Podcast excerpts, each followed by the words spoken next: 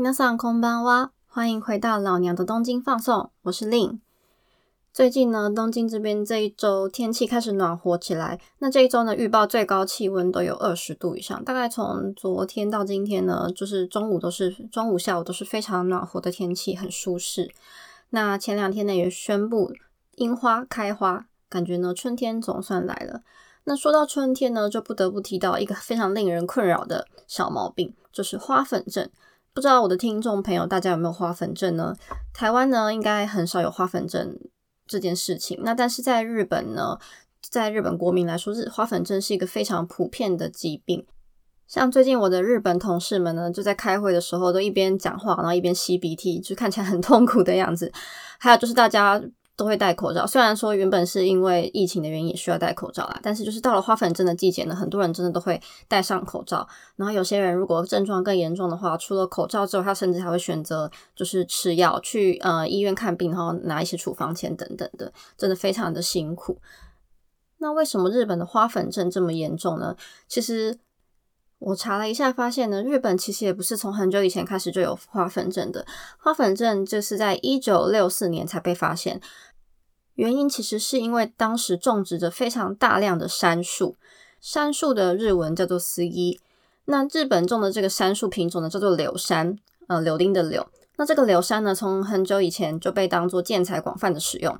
那后来呢，在日本这个江户时期呢，开始进行了柳杉的植林，然后到二次大战之后呢，为了在这个野火烧过的地方重建都市呢，需要用到很多木材。那于是当时的政府呢，就大力推动这个造林计划，作为一个国家的政策，然后在日本各地种植柳杉。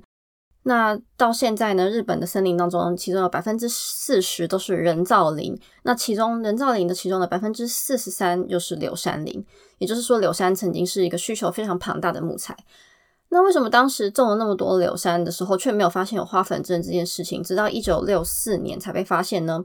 其实是因为柳杉呢，需要到这个成长到树龄三十年左右之后，才会开始飞散它的花粉。那以前因为大家都有大量的需求，所以柳杉就被砍下来当做木材使用，所以没有发现花粉症这件事情。可是因为到之后呢，建筑工法改变了，然后还有就是贸易越来越兴盛，那便宜的国外木材就动动，呃，我讲动动，我要讲渐渐讲成日文的动动在干嘛？就是便宜的木材呢流流入日本国内，那导致这个日本国产的柳杉呢价格就渐渐滑落，那就没有人要去采伐柳杉，那所以这些柳杉林呢就闲置，那使得这个树林超过三十年，然后花粉就开始四处飞散，这样。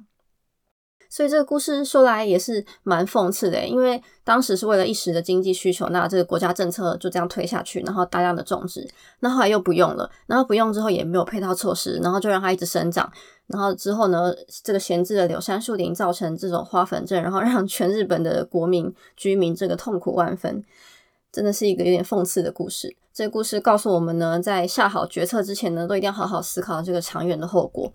因为你三十年后、五十年后、一百年后，也许你已经不活在这个世界上了，可是你的子子孙孙们，然后你这个国家的国民们都还是一样会受到你当时下的这个决策的影响，所以大家做决策之前，千万一定要好好谨慎的评估。那讲了这些关于花粉症的小知识，其实我本身是没有花粉症的，那但是我还是有点担心，因为我常常听到就是有些人说，从台湾然后来日本住了三年、五年之后呢，就会开始。得花粉症，然后就变成春天出门的时候就必须口罩不离身这样子。不知道有没有听众朋友呢是有过这样子的经验呢？就是在台湾明明都没有过敏，然后来日本之后呢，突然就得了花粉症，然后现在很痛苦的。如果有的话，欢迎跟我分享你的感想，以及如果你有什么这个避免花粉的小秘诀的话，也欢迎告诉我哦。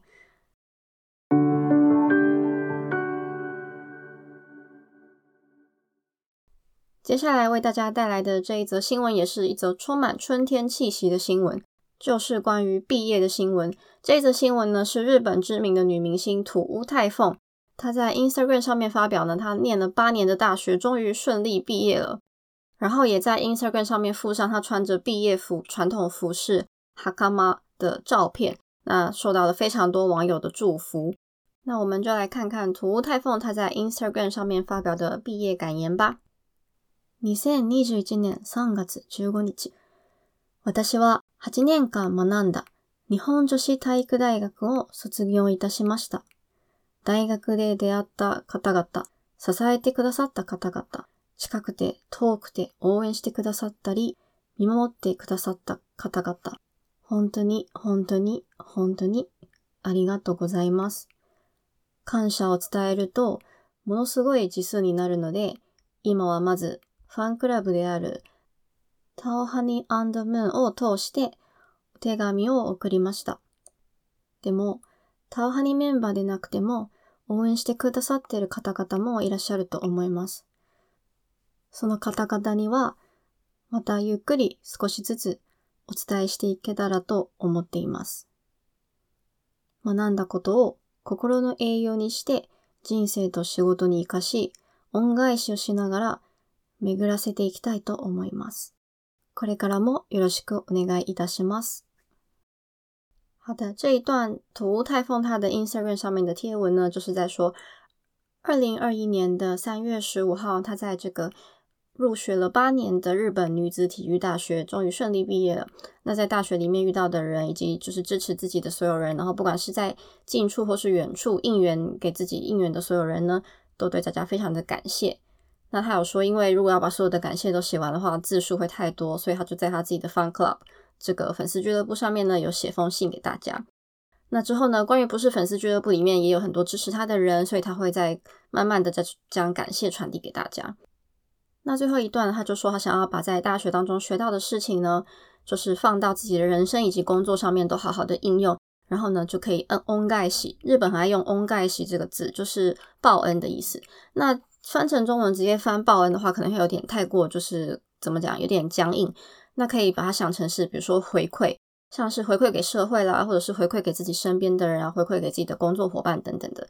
我发现日本还蛮喜欢用这样子 “on 盖喜”这个表现，他们就很喜欢用这个词，然后来表达说自己学学到的东西，或是自己曾经受过的帮助呢，他都会再把它回馈给其他的人。那这一则新闻呢，我觉得有趣的地方是，我特别去看了一下这一则，就是雅虎新闻下面有关于这个土屋太凤终于毕业的新闻的评论。然后一开始吸引我的是标题，因为有一则标题他就说。这个土屋太凤今年到底能不能毕业呢？每年大家都在关注土屋太凤是不是又要留级了，简直就是成为了春天的风物诗。我觉得这个记者也蛮毒舌的，就是人家要不要留级，竟然是可以说是什么春天的风物诗这样。那今年呢，因为终于顺利毕业了，然后这记者就回顾了一下，说，呃，可能一年前土屋太凤就是有留级，然后两年前土屋太凤在毕业季的时候说了什么之类的。但我特别想要分享给大家的是呢，这一则新闻在日本雅虎新闻下面的评论其实还蛮温馨的。大家都是说，土屋太凤在这个工作这么忙碌呢，还要兼顾大学学业，然后顺利毕业，真的很不容易。那就是念了八年这件事情呢，也显示出他非常的有空究，就是有毅力的意思。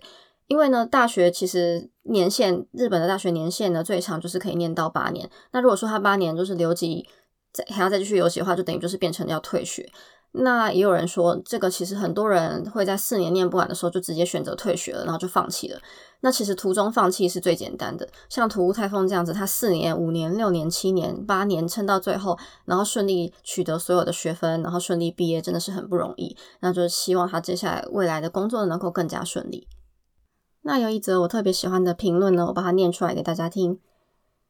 やめてしまうことは簡単だったろうけど。最後まで継続したことは素晴らしいと思います。終わらせること、とても大切だと思います。おめでとうございます。那这段话的意思就是在说呢，途中放弃是一件很简单的事情，但是他把它坚持到最后呢，是一件非常了不起的事情。那总之呢，雅虎新闻下面的评论呢，蛮多都是这一方面的意见， 让我看了觉得还蛮温馨的。然后其实仔细想想，一般人可能都会有些偏见，那包括我自己也是，可能想到说，哎，大学念八年才毕业，为什么这这么不认真啊？或者是为什么会一直留级呢？等等的。可是仔细想想，其实八年之间，他也许做了很多其他的事情。土屋太凤是一个比较极端的例子啊，因为她是女明星，是女演员嘛，所以大家知道她做了什么事，然后她的事业很成功，所以大家可能比较不会说什么。但是如果是其他人，他在大学。其实为什么大学一定要在四年里面毕业呢？其实五年六年，你在中间你有一个 gap year，或是你去做一些其他的事情，其实并不是什么坏事。那我觉得重点是这个故事是给我一个激励，是说只要你做到最后，你没有半途而废，你把这该做的事情完成，那我觉得不管你花多少时间都是值得的。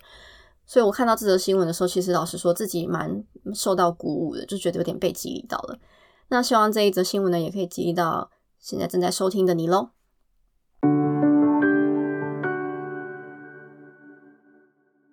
好的，最后又到了我们的单字教学时间。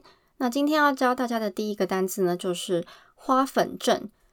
花粉症的日文呢，念作花粉症。花粉症。接下来第二个单字呢是毕业。毕业的日文呢，念作卒業。卒業。那补充一下，毕业典礼呢，日文就念作卒業式。卒業式。接下来最后一个单词要分享给大家的是“根性”这个词，就是呢，今天看到土屋太凤，他是一个非常有毅力的人。那在日文呢，会用“根性”这个字来表示毅力。那“根性”的日文呢，念作“根性”。根性。